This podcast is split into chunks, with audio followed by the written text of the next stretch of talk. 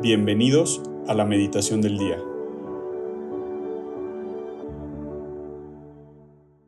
En el nombre del Padre, del Hijo y del Espíritu Santo. Amén.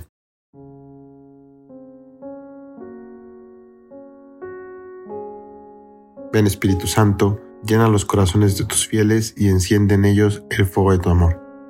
Envía Señor tu Espíritu Creador y se renovará la faz de la tierra.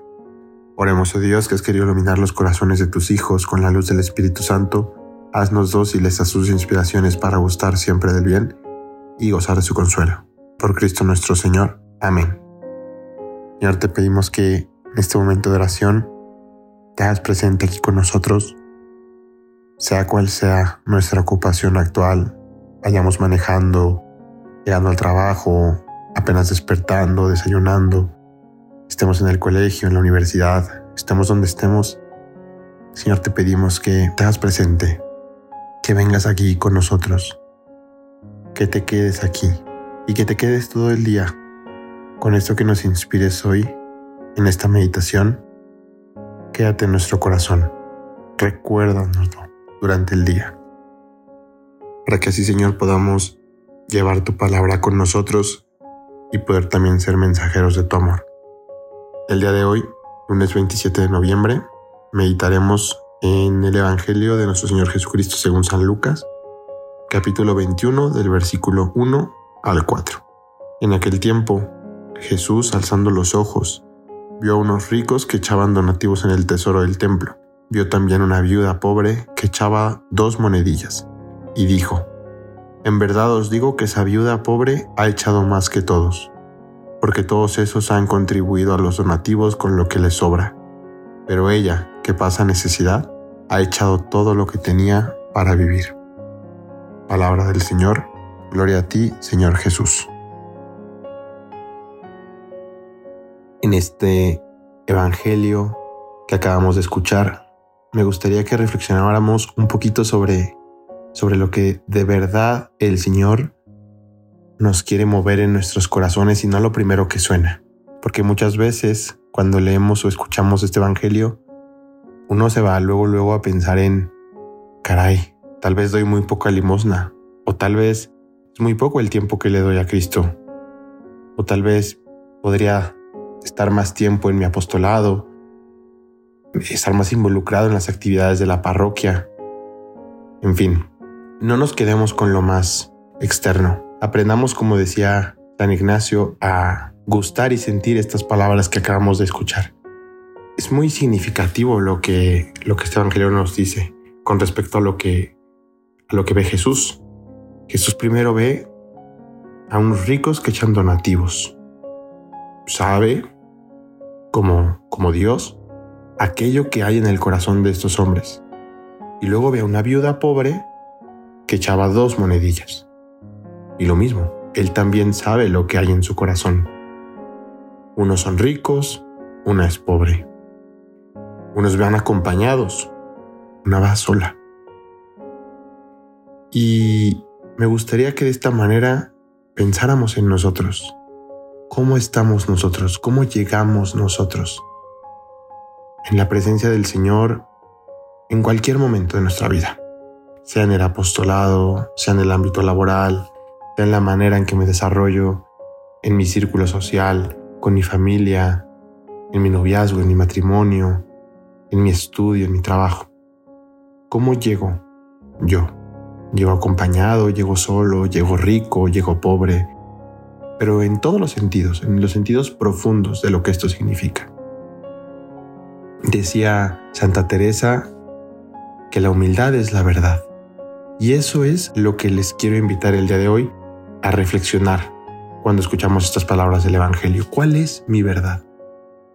¿Cuál es mi verdad? ¿Dónde estoy yo parado? ¿Quién soy yo? ¿Qué va a ver Cristo en mí? Pero precisamente necesitamos escuchar esa verdad de quien nos ve en verdad, de quien nos mira con verdad, completos como somos, con nuestros defectos, con nuestras virtudes, con nuestros fracasos, con nuestras heridas, con nuestra historia con nuestro presente. Y la única persona que lo hace es nuestro Señor, es Jesús. Pidámosle al Señor el día de hoy que nos ayude a conocer cuál es esa verdad desde la que Él nos ve, desde la que Él en, en ese alzar los ojos nos voltea a ver dando nuestras monedas, nuestros billetes, lo que sea.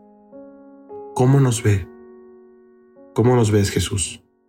¿Qué hay en mi corazón? ¿Qué hay en mi vida? ¿Qué hay en mi historia?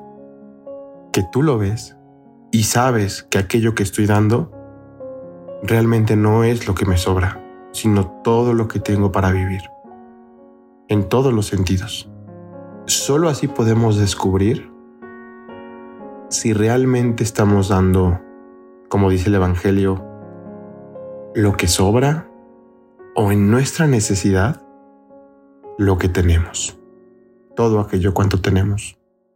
Y porque también es verdad que lo que tenemos nos ha sido dado gratis. Todo nos ha sido dado gratuitamente por el Señor, claro, con nuestro esfuerzo, con nuestro trabajo, con nuestro compromiso, con nuestro estar, en ocasiones nada más. Y sin embargo, Él es quien nos mira, y Él es quien nos mira completos, Él es quien nos mira en toda nuestra verdad. Por ende solamente Él puede conocer qué hay en nuestro corazón y que eso que hay en nuestro corazón, eso que estamos dando en todos estos ámbitos de nuestra vida, que al final es una ofrenda, un sacrificio vivo a Dios, es realmente todo lo que podemos dar. Y que lo demás, pues la gracia siempre va a suplir. Porque es verdad que no siempre vamos a poder dar lo que quisiéramos. Pero siempre, si lo hacemos desde el corazón, desde lo que el Señor ve de nosotros, como nuestra verdad, estaremos dando aquello que Él espera de nosotros. Y es así como las matemáticas del Señor no funcionan como las nuestras. Él da siempre un 100% y nos exige un 1%. Pero bueno, esto ya no, no parece cuadrar y sin embargo cuadra perfectamente en la lógica del Señor. Porque ese esfuerzo que tú das, ese pequeño esfuerzo, ese pequeño salto de confianza, es suficiente para que Él pueda hacer todo. Todo cuanto Él espera de nosotros, todo cuanto Él espera lograr, lo va a poder hacer mientras estés dispuesto a dar todo aquello que tengas para vivir.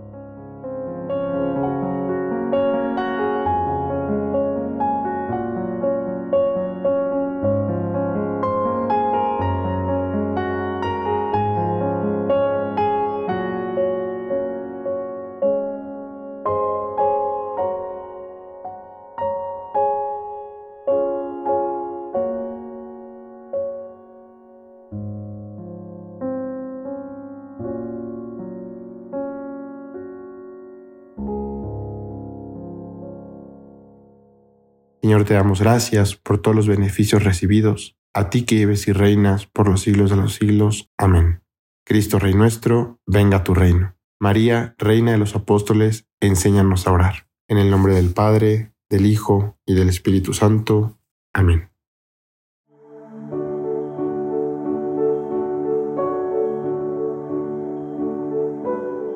Mantengámonos atentos a la voz de Dios en este día y permitámosle que Él guíe nuestra vida. Nos escuchamos mañana.